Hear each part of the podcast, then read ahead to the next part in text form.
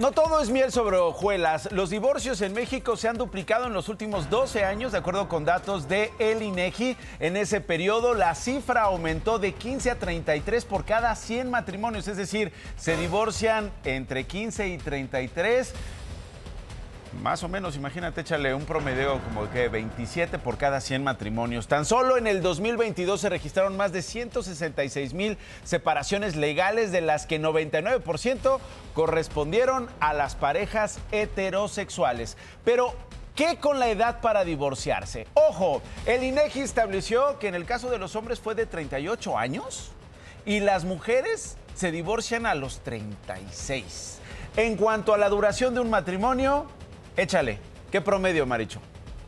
Échale, dime una cifra. Cristian, ¿qué promedio? 10 años. Este, Potro, 15. ¿Hoy en día? Hoy en día. No, en 1820 si quieres. Pues hoy en día, a ver. Dices tú 10 años, Cristian. No, no te vayas. El Potro dice 15 años, Maricho dice 7. Babyface. 10 años. 10 años. Se acercó el Potro. En promedio, 17 años duran los matrimonios.